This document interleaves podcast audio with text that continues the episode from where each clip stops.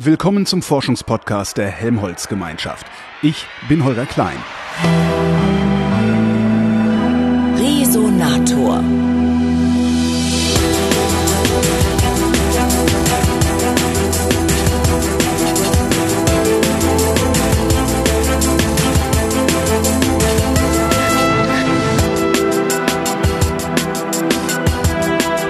Nach Zeuthen gefahren, vor die Tore Berlins und sitze gegenüber von Thomas Naumann. Der ist Leiter der Gruppe Teilchenphysik hier am DESI, am Deutschen Elektronensynchrotron in Zeuthen. Hallo, Herr Naumann. Hallo? Bevor wir über Ihre Wissenschaft sprechen, würde ich gerne über Sie selbst sprechen. Ähm, Kollege hat gesagt, fragt den unbedingt, warum der jeden Tag von Brandenburg nach Berlin schwimmt. Äh, erstmal müsste ich fragen, schwimmen Sie wirklich jeden Tag von Brandenburg nach Berlin? Ja, dieses Institut äh, DESI in Zeuthen ist idyllisch gelegen, äh, nämlich am Zeutner See und genau an der Stadtgrenze zwischen, äh, äh, zwischen, zwischen Berlin und der Umgebung, beziehungsweise Berlin und Brandenburg. Ja, und im Sommer schwimme ich einfach gern, äh, nach des Tages getaner Arbeit noch ein bisschen zur Ruhe zu kommen und ins Wasser zu springen und auf die andere Seite zu, zu schwimmen. Wie, und das ist, wie lang ist das? Also, ach, was weiß ich, 300 Meter oder Ah, so. okay. Nicht, nicht sehr weit. Das ist hier eine relativ enge Stelle. Und man hat dann abends so schönes Abendlicht und äh, zuweilen legt sich dann der Wind äh, am Abend, wenn sich alles stille ward. Und äh, es ist einfach ein schöner Tagesabschluss und man spürt sich selber noch ein bisschen den eigenen Körper. Ja, und kriegt die Gedanken des Tages los. Sie haben Zeuthen sozusagen nicht verlassen. Ich habe das verlassen, äh, um mal in Zürich zu arbeiten. Das ging in Zeuthen nach zum Teil langer Wartezeit für mich als ewiger SED-Verweigerer, waren das 13 Jahre, ging das dann irgendwann mal, da war Zeuthen wirklich eine Insel der Seligen, weil wir auch durch einen sehr klugen und toleranten Direktor völlige Ausnahmebedingungen hatten innerhalb der DDR. Ähm, ich habe mal eine Zeit lang, also kurz in der Sowjetunion gearbeitet und ich war dann äh, im Gefolge des deutsch-deutschen Wissenschaftsabkommens 1986 ab 1987, 88 in Hamburg und habe, so absurd wie das klingt, die Wende als DDR-Wissenschaftler am DESI in Hamburg erlebt.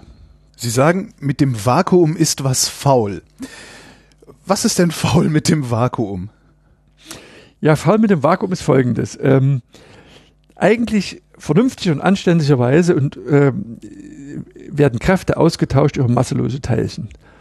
Nur deshalb können Sie mich sehen, kann Sie, ich Sie sehen, nur deshalb sehen wir das Sternenlicht, weil nämlich das Austauschteilchen, das Lichtquant, das Photon masselos ist. Und weil kein Preis dafür bezahlt werden muss, dass es abgeschickt wird und zum Teil Milliarden Jahre durchs Universum reist. Das gilt für den Elektromagnetismus, das gilt für die Kernkraft. Da wir die Gravitationswellen gesehen haben, gilt das vermutlich auch für die Schwerkraft, äh, dass diese Kräfte äh, vermittelt werden von masselosen Teilchen. Die Folge der masselosen Teilchen ist ihre unendliche Reichweite. So möchte man es eigentlich. Und es gibt eine einzige Ausnahme. Das ist die schwache Kraft, die nämlich deshalb so unendlich schwach ist, weil sie vermittelt wird von Teilchen, die 1983 am CERN äh, entdeckt wurden. Die sogenannten W- und Z-Bosonen, die hundertmal schwerer sind als die Kernbest Kernbestandteile Ich Proton und denke, ich Neutron. denk, die sind masselos. Na, nein, die W- und Z-Bosonen sind hundertmal schwerer als äh, die Kernbestandteile Proton und Neutron. Ja, und das äh, wurde in die Theorie eingebaut Mhm. und führte aber zu, zu, zu, zu internen Widersprüchen. Eine solche Theorie darf nicht sein, die, die funktioniert nicht. Äh, also massive Austauschteilchen in einer vernünftigen, berechenbaren Theorie gehen so nicht. Mhm. Das Problem ist seit langem bekannt. Und das wurde, um es mal kurz zu machen, kuriert durch ein, durch, durch, äh, durch ein Hilfsteilchen, ein Hilfsfeld, das sogenannte Higgs-Feld. Das ist jetzt wirklich schwer zu erklären, wie dieser theoretische Mechanismus abläuft. Dieser Vorschlag wurde 1964 gemacht von verschiedenen Physikern Schritt für Schritt. Das hat, das waren verschiedene Arbeiten. Und dann gab es noch einen Nobelpreis ähm, äh, für den Beweis, dass mit diesem hypothetischen Teilchen die Theorie wirklich logisch, konsistent und berechenbar wird. Das ist wichtig. Also eine Theorie, mit, die ich nicht mit der ich nicht rechnen kann, kann nicht richtig sein.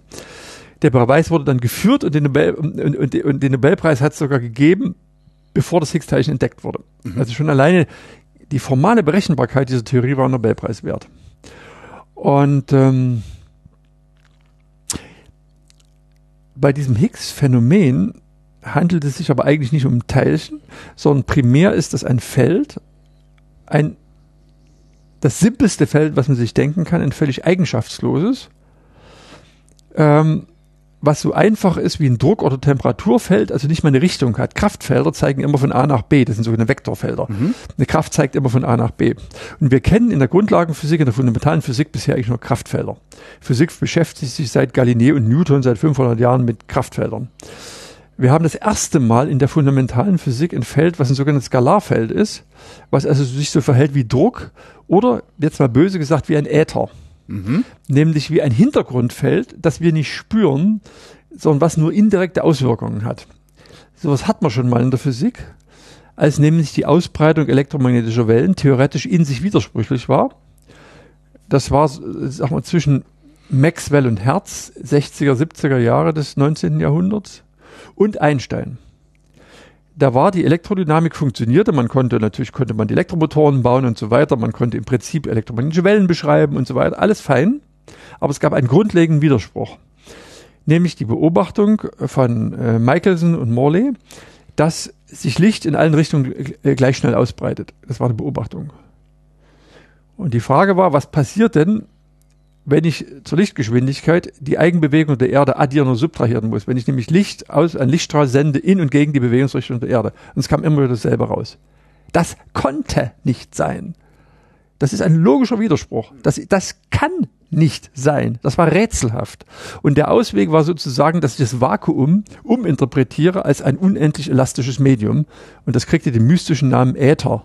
So wie bei den alten Griechen neben Feuer, Wasser, Erde, Luft.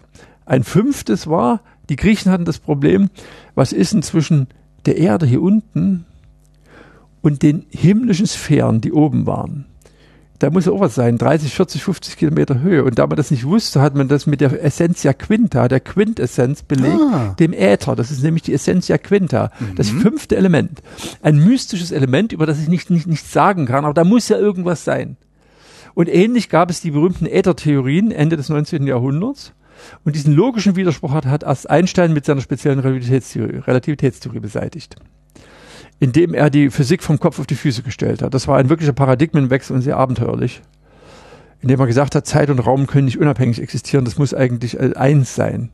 Mit Relativität hat es nicht viel zu tun und die Relativitätstheorie ist eigentlich eine Absolutheitstheorie oder eine Sturheitstheorie, die sagt, ich beobachte, die, äh, es gibt nur eine Lichtgeschwindigkeit, die ist konstant und die ist absolut und fest. Punkt. Und daran halte ich fest, weil es beobachtet ist. Und jetzt muss ich gefälligst mein physikalisches Denken ändern, um mich an die Realität anzupassen.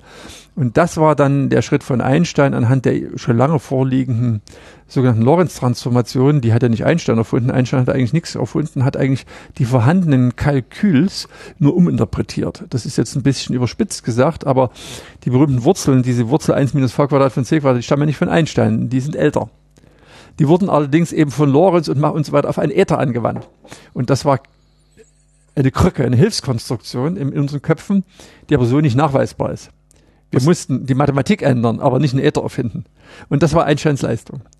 Und dieses Higgs-Teilchen ist offenbar die Quantisierung eines solchen Background-Feldes, von dem wir nicht wissen, was da wirklich passiert ist. Wir sind, offenbar ist die Welt nach dem Urknall im falschen Vakuum gelandet. Ich habe noch keinen Wissenschaftler vor Ihnen so oft der liebe Gott sagen hören. Sind Sie ein religiöser Mensch oder nein, ist das eine nein. Metapher, die ist einfach eine philosophische Entlastung? Ja, das ist ein äh, bisschen, ja, eine philosophische Entlastung ist eine schöne Umschreibung. Nein, also ich bin ein, korrekt müsste man sagen, Agnostiker, nicht Atheist, denn Atheist ist die, der, der, der, der Kirchenkampf der französischen Revolution, der nun seit 200 Jahren vorbei ist. Also Atheist wird da häufig missbräuchlich verwendet. Also ich bin ein typisches DDR-Kind und, und äh, außerhalb jeden Glaubens aufgewachsen habe mich dann aber im späteren Leben, viel später, äh, durchaus für mal, also in der Bibel herumgelesen und so weiter und mich dafür interessiert. Ähm, wie geht es, verstehen Sie mich da jetzt bitte nicht falsch, ähm, ähnlich wie Einstein, dass ich auch Physiker geworden bin, weil mich die Harmonie und die Schönheit der Mathematik und der Physik und der Gleichung und die Ästhetik in der Natur sehr reizen und für mich ein Motiv für meine Berufswahl, für mein Leben waren und sind.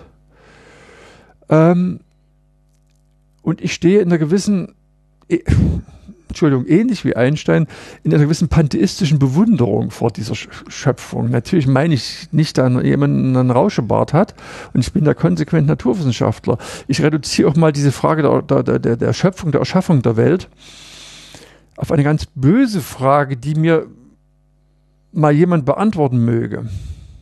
Das ist, glaube ich, eine ganz tiefe erkenntnistheoretische Frage.